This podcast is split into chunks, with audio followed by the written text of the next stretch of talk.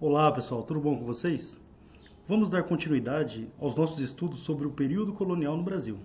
Já vimos, e eu vou deixar os links por aqui, sobre o processo de expansão marítima que levou à descoberta do Brasil pelos portugueses na, na famosa esquadra chefiada por Pedro Álvares Cabral.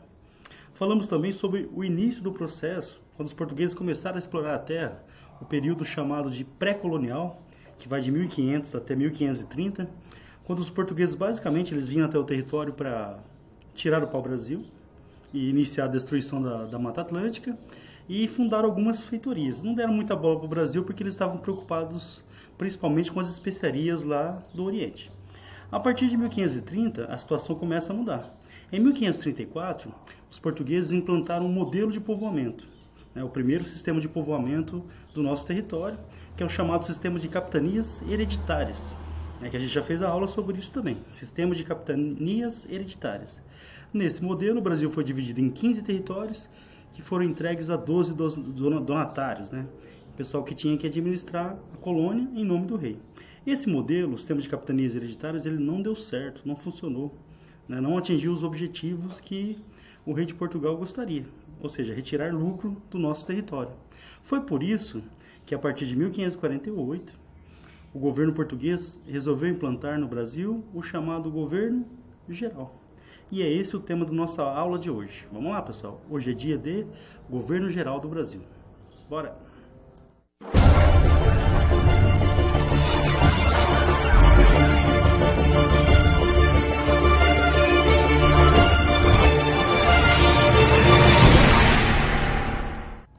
Olha só, pessoal. Então, a imagem, esse personagem aqui no, no canto, ele é o Tomé de Souza, que foi o primeiro governador geral do nosso país, tá? Então vamos retomar alguns pontos. Ó. Primeira coisa, é, motivos. Pode printar porque vai cair. Se cair sobre esse tema aqui, essa é uma das questões que mais cai. Por que, que o governo português ele resolveu implantar o chamado governo geral? Tá ali, ó, tá em vermelhinho. Fracasso do sistema de capitanias hereditárias. Como eu falei agora há pouco, é esse modelo aqui que aparece no mapa, que foi a primeira tentativa de povoamento efetivo né, realizado pelos portugueses, ele não deu certo, foi um fracasso. Com exceção principalmente de duas capitanias, São Vicente e Pernambuco, e principalmente Pernambuco, né, que foi a capitania que mais deu certo mesmo. Então, para tentar fazer o povoamento, a colonização funcionar, o governo mudou a estratégia. Uma tentativa está em verde, pessoal. Então anotem. Uma tentativa de centralização administrativa. Vou centralizar o poder para organizar melhor a colonização. Então, esse foi o objetivo principal da criação do governo geral: centralizar a administração para organizar melhor todo o empreendimento. Fazer, por exemplo, que as capitanias dessem lucro. Então, a criação do governo geral teve esse objetivo principal: centralizar a administração para fazer funcionar a colonização. Bom, outra coisa importante, agora está em negrito, é desenvolver as atividades econômicas, é lógico, né? O que, o governo português queria com o Brasil? O governo português queria que a sua colônia desse lucro rendesse renda, rendesse riquezas para o rei, né, para o governo português. Então, o principal objetivo do governo geral é o desenvolvimento econômico da colônia. Eu coloquei um dado interessante, está no slide. Em 1550, por exemplo, no começo ali da, da criação do governo geral, a riqueza que o Brasil produzia equivalia, equivalia né, a só 2,5% da riqueza de Portugal. Ou seja, o rei de Portugal estava muito interessado em ampliar essa produção econômica do, da sua principal colônia, tá? o Brasil. Outro fator que é muito importante, né, que era um, uma das principais, um dos principais objetivos aí do governador geral, do governo geral, era a proteção da terra contra ataque de outros países, de outros países europeus. Aí eu vou citar aqui, a gente vai tratar sobre isso depois. Né? Os franceses, inicialmente, né, foram uma grande ameaça à dominação portuguesa os holandeses que conseguiram dominar o, o Nordeste durante um bom tempo, né, boa parte do Nordeste, e os ingleses que promoviam saques, que promoviam a pirataria. Tá? Então, o território brasileiro, o território português aqui no Brasil, ele sempre foi assediado por outros países. E nesse período aqui, principalmente os franceses, né, que vão até chegar a fundar um, uma cidade, ali, uma, um forte, onde hoje é o Rio de Janeiro. Ok? Então tá aqui, pessoal. Esse é o desenho. Ah, por que, que o governo geral foi criado? Primeiro, fracassou os termos de capitanias, então era necessário achar uma solução. Ah, foi uma tentativa de resolver centralizando o poder, criando um governo central para administrar. E o objetivo fazer com que a colônia desse lucro, desse dinheiro ao governo português, além de impedir a invasão de outros países, de estrangeiros. Bom, a estrutura administrativa ela vai ser alterada também. Então, olha só, pessoal, outra que é para printar, que é para guardar com vocês. Essa é a estrutura administrativa da colônia, né, do Brasil, com a criação do governo geral. Então, a gente vai ter ali, ó, o primeiro, o, o cargo de ouvidor-mor. Ouvidor-mor. Lembrando que a palavrinha mor aí sempre significa mais importante. Então, teremos aí o ouvidor-mor, que é o responsável pela justiça. Provedor-mor. Provedor, pessoal vai ser o responsável pela cobrança de impostos, ó, impostos. O rei de Portugal adorava essa palavrinha. Então o objetivo era a cobrança de impostos. Esse é o cara responsável por isso, pelo orçamento da colônia. E o capitão Mor, o nome diz, seria o responsável pela defesa do território, por combater os índios agressivos, mas principalmente impedir os ataques estrangeiros.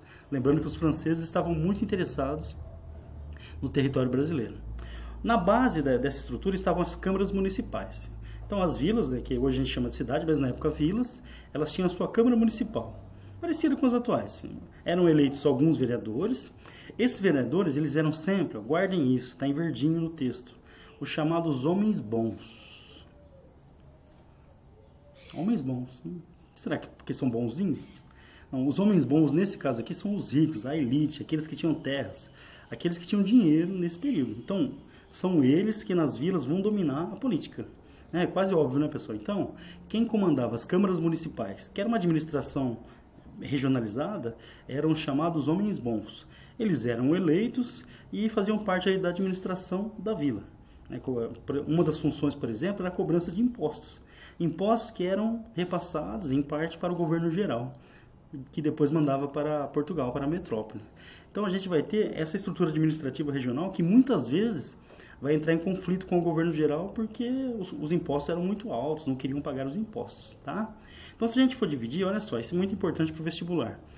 Esse seria o organograma do governo geral implantado no Brasil. Então, a gente tem o governador geral, que é, é submisso diretamente ao rei de Portugal.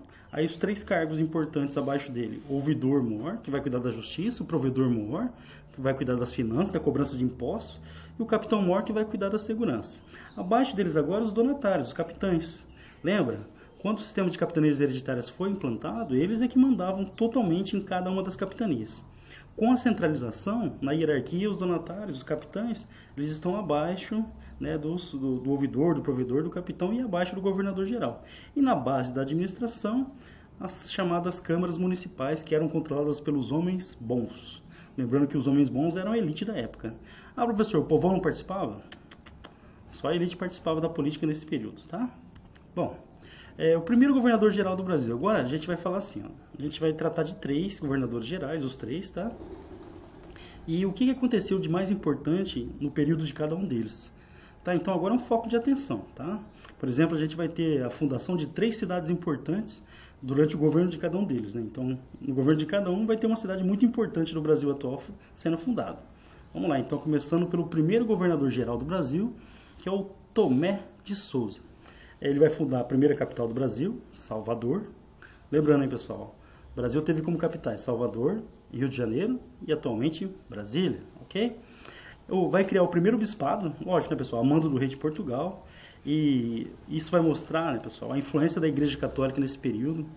A influência, é, Igreja Católica foi uma das bases da colonização do Brasil, na imposição cultural, na imposição religiosa. Tá? Então, a fundação do primeiro bispado aqui no Brasil. E o nosso primeiro bispo é esse personagem aí, ó. O Dom, tá em vermelho, Dom Pero Fernandes Sardinha.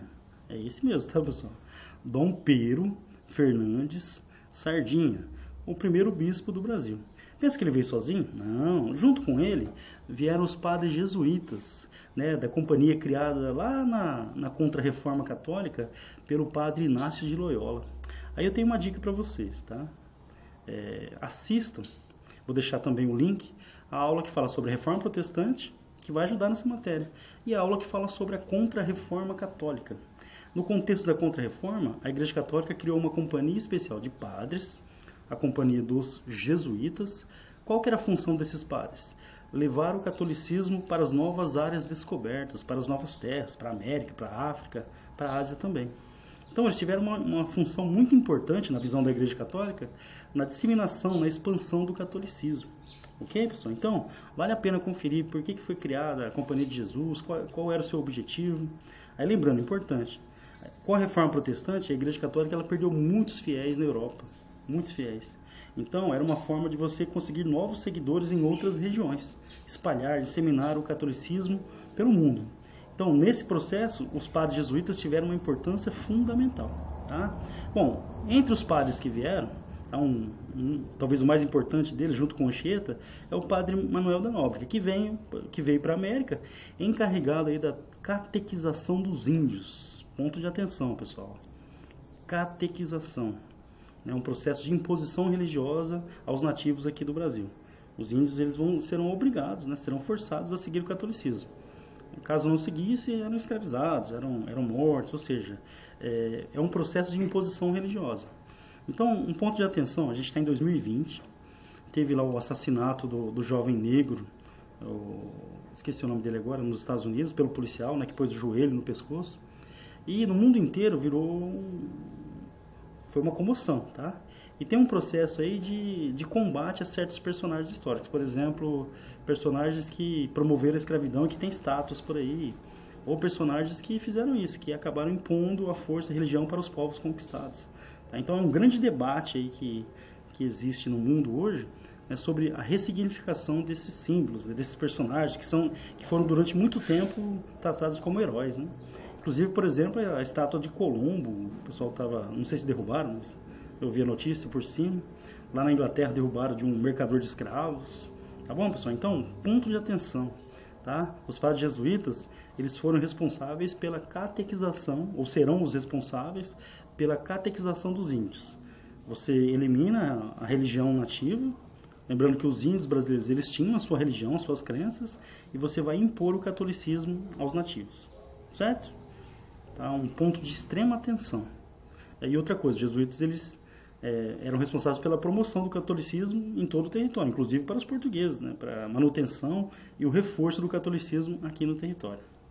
Bom, o próximo governador-geral, depois do Tomé de Souza, é o Duarte da Costa. Esse que está aparecendo aí na imagem para vocês, ok? Esse é o Duarte da Costa. Bom, junto com o Duarte da Costa, vem a segunda leva de padres jesuítas, agora chefiados pelo padre é, José de Anchieta, esse, pessoal, é um personagem para a Igreja Católica muito importante. Ele, a Igreja Católica deu a ele o título de o Apóstolo do Brasil e ele foi canonizado, ou seja, foi transformado em santo pelo Papa Francisco, que é o Papa atual, em 2014. Tá? Então, um padre jesuíta transformado em santo né, pela Igreja Católica.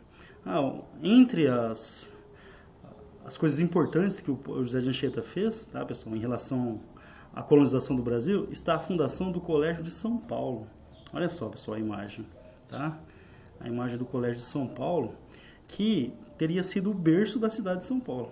O colégio foi fundado no dia 25 de janeiro de 1554 e a partir do colégio jesuíta, criado ali para a catequização dos índios, a cidade de São, de São Paulo teria se originado. Então, é considerada a fundação. O José Anchieta e o Manuel da Nóbrega seriam os fundadores do Colégio de São Paulo e, portanto, da cidade de São Paulo em 1554. Lembrando, né, pessoal, que era uma vilinha que acabou se tornando uma das maiores cidades do planeta com mais de 10 milhões de habitantes, tá? Bom, no governo de Duarte da Costa vai começar um conflito entre ele, o governador geral Duarte da Costa, e a igreja. Por quê? O que estava pegando?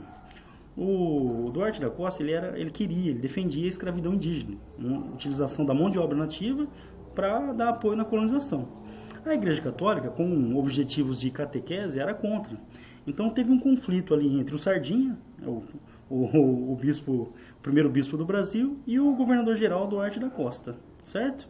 Bom, nesse conflito, o governador-geral defendendo a escravidão indígena e o, e o bispo, Sardinha, ele contra a escravidão, o rei de Portugal ele vai tomar partido, o que, que ele vai fazer? Ele vai convocar o bispo, Sardinha, para ir até Portugal para dar explicações, ok? Bom, aí ele vai pegar um navio, saindo de Salvador, é, eles teriam uma parada em Alagoas, provavelmente, só que ali o navio naufragou. Então, o navio que carregava o Sardinha, o bispo, naufragou.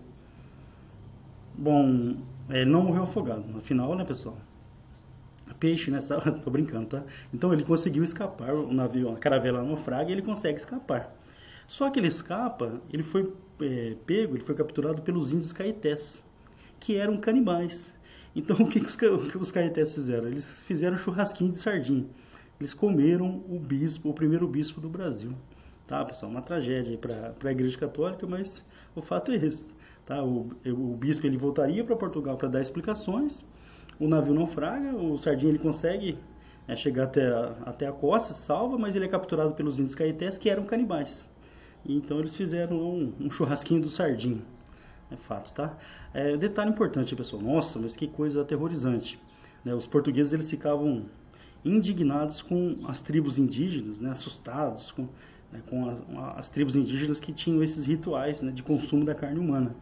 Mas lembrando que lá no mesmo período eles queimavam mulheres na fogueira né? por bruxaria.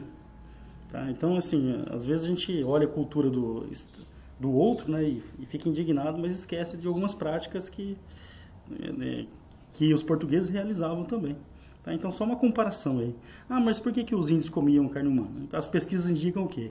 Que eles acreditavam que consumindo a carne do inimigo, eles estariam absorvendo as suas, as suas qualidades, por exemplo. Tá bom? Bom, morreu o primeiro bispo do Brasil, né? Foi lá comido pelos caetés. É, essa pressão sobre a escravidão, atenção, ponto de extrema atenção, levou à principal revolta indígena da história do nosso país, que ficou conhecida como Confederação dos Tamoios. Eram tribos ali na região do Rio de Janeiro que se uniram para lutar contra a escravidão e contra a dominação portuguesa, a colonização portuguesa no território. Esses índios, eles vão se aliar militarmente aos franceses, é os franceses que diziam que não queriam escravizá-los. Tá? Então, a partir de 1555, os franceses eles vão invadir a Baía da Guanabara, aquela região do Rio de Janeiro que sempre aparece nas fotos, né? ali na Baía da Guanabara, e eles vão invadir e vão fundar um forte na região. É o início da ocupação francesa, que tinha um, um importante apoio militar, que eram as tribos tamoios. Tá, pessoal? Então, é isso que o Duarte da Costa ele vai enfrentar ali no finalzinho do, do seu governo. Ok? Falando sobre a invasão francesa agora, é, os franceses que vieram para cá eram chamados de huguenotes. Tá? Ah, o que, que é isso, huguenotes? Huguenotes eram, como chama, eram chamados os franceses seguidores do calvinismo. Aí eu volto a pedir, né, pessoal? Assistam a aula sobre reforma protestante, que lá eu falo sobre João Calvino e a criação do calvinismo. É uma igreja que tinha uma visão é, mercantil né, da salvação. Por exemplo, os predestinados seriam as pessoas bem-sucedidas. Só que na França, a maioria era católica. Então, quem seguia o calvinismo, quem era huguenote na França, era perseguido. Então, muitos huguenotes fugiram.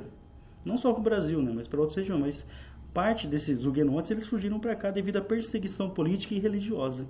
Ah, o governo francês achou ruim? Lógico que não. Eles também tinham interesse aqui em ocupar o território.